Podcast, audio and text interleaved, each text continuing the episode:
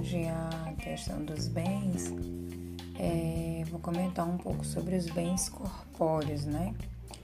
Para alguns autores, né, os bens corpóreos eles podem ser coisas, corpo humano, sólidos, líquidos, gases, energias, é, ou seja, são bens com existência exterior, perceptíveis pelos sentidos, tá certo?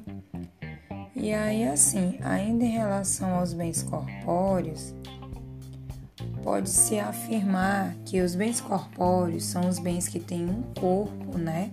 Uma existência física, material, tangível. Resumindo, é algo que temos aí como tocar, como ver, como sentir.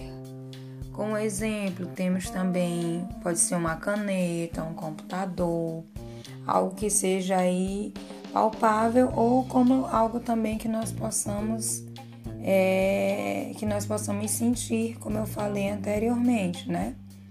Por exemplo, um sólido, um líquido, algo nesse sentido. Até a próxima, gente.